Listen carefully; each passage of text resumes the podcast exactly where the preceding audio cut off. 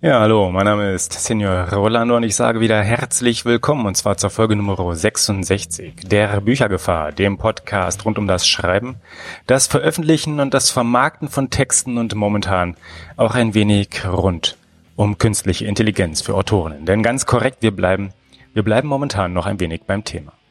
Und ja, da habe ich ja, da habe ich ja beim letzten Mal etwas versprochen, aber gesagt ist gesagt, also reden wir heute über neuronale Netze also einen der, der klaren technischen Kernpunkte von künstlicher Intelligenz, aber ganz ruhig, vorher gehen wir erst nochmal einen kleinen Schritt zurück. Und wir stellen fest, KIs, also künstliche Intelligenzen, die schreiben nicht nur potenziell Texte oder widmen sich den einzelnen Bestandteilen rund um das Schreiben von Texten, sondern es geht natürlich in Texten immer auch rund um KI, in, in Geschichten vor allem. Und dabei, und dabei macht, und darum geht's mir jetzt so ein bisschen, dabei macht uns KI manchmal, also die künstliche Intelligenz, manchmal auch ein wenig Angst.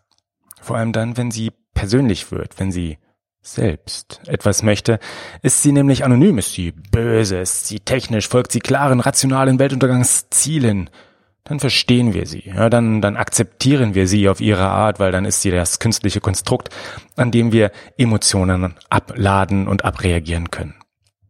Aber, aber wird sie persönlich, mischt sie sich ein, fängt sie an, sich auch persönlich um uns zu sorgen, dann sorgen auch wir uns auf einmal.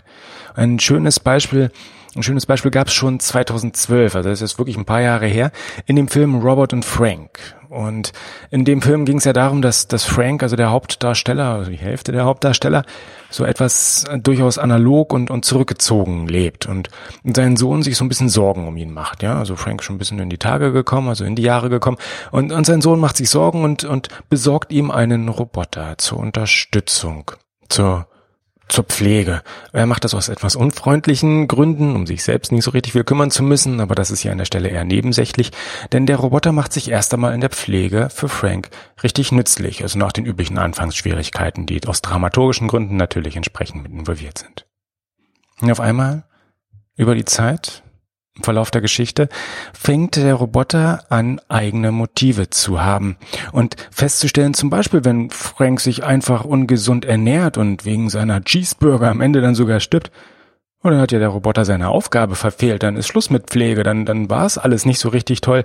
Dann kommt er wahrscheinlich sogar noch zurück zum Hersteller, bekommt seinen Speicher gelöscht und stellt das Ganze dem Frank auch entsprechend dann da und er guckt ein wenig verdattert und tja, tja, so sieht sie aus, die Vision das ist die fiktionale Vorstellung und das ist der Punkt, an dem wir dann anfangen, uns Sorgen zu machen. Ja. Wo stehen wir in der Realität? Sieht die ähnlich dramatisch aus? Ist die auch schon, sind wir schon so weit gekommen?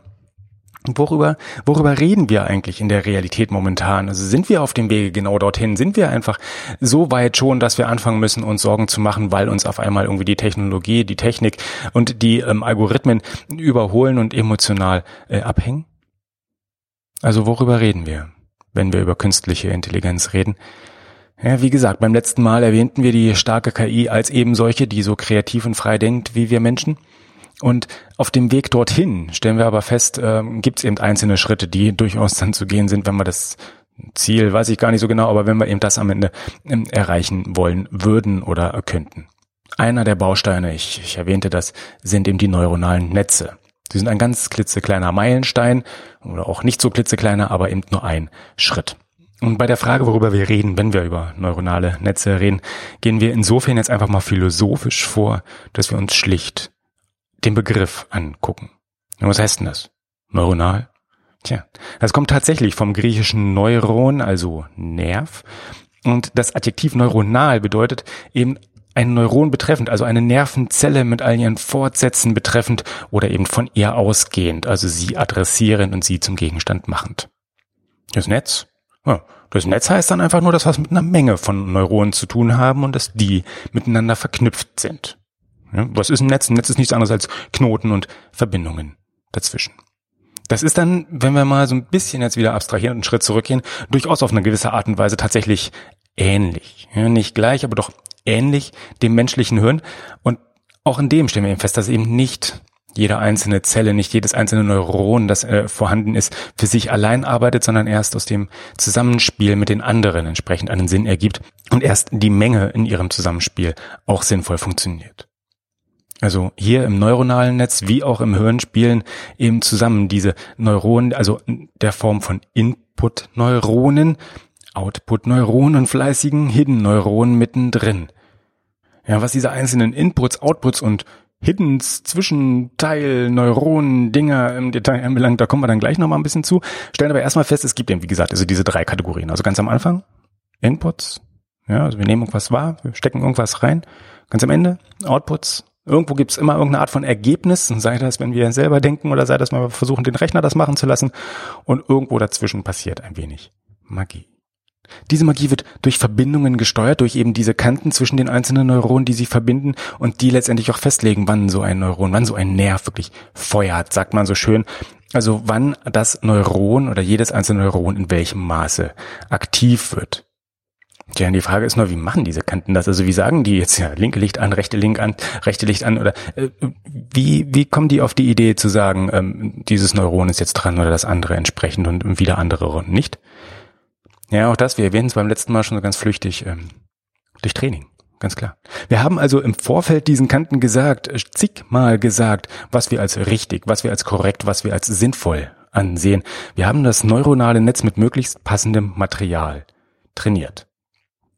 So viel zur abstrakten Theorie. Werden wir doch mal ganz kurz ein bisschen konkreter. Äh, fragen wir uns einfach mal, was das Ganze für die Analyse von Texten zum Beispiel heißt.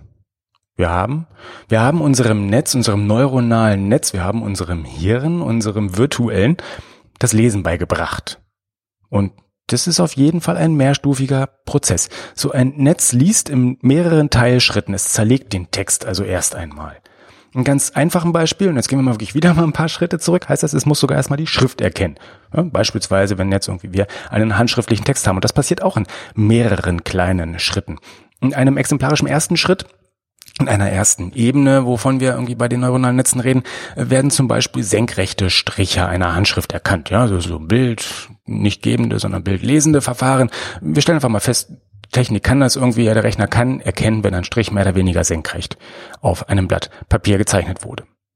In der zweiten Ebene wir so ungefähr waagerechte Striche vielleicht an. In der dritten Ebene dann erfahrungsgemäß wahrscheinliche Buchstaben erkennen. Das heißt, wir nehmen also die aus der ersten Ebene bestehenden senkrechten Striche, wir nehmen aus der zweiten Ebene die entsprechend, entsprechend bestehenden mehr oder weniger waagerechten Striche. Wir setzen das Ganze mal zusammen und gucken, ob die Muster, die sich daraus ergeben, nicht dem entsprechen, was wir in der Vergangenheit als Buchstaben kennengelernt haben, was wir also unser Trainingsmaterial als Buchstaben entsprechend beschrieben hat.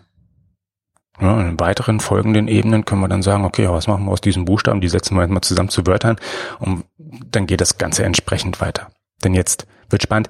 Jetzt setzt das eigentliche Lesen an. Das heißt also Lesen nicht nur von Handschrift, sondern von Texten ganz allgemein. Also auch wenn wir schon fertige ähm, ja, Buchstaben, also fertige Texte in elektronischer Form vorliegen haben, werden auch die in Form von mehreren Ebenen und auch hier wieder in Form von äh, Input, Neuronen, Outputs und dazwischen befindlichen Neuronen analysiert und gelesen. Das heißt also, die Inputs nehmen eine Menge von Wörtern und Satzzeichen auf. Das heißt, wir nehmen einfach einen Text und stecken den rein in das neuronale Netz. Und als Outputs hoffen wir, dass am Ende des Tages dann äh, Charakteristika eben dieser Wortsammlung, also des Textes, herauskommen.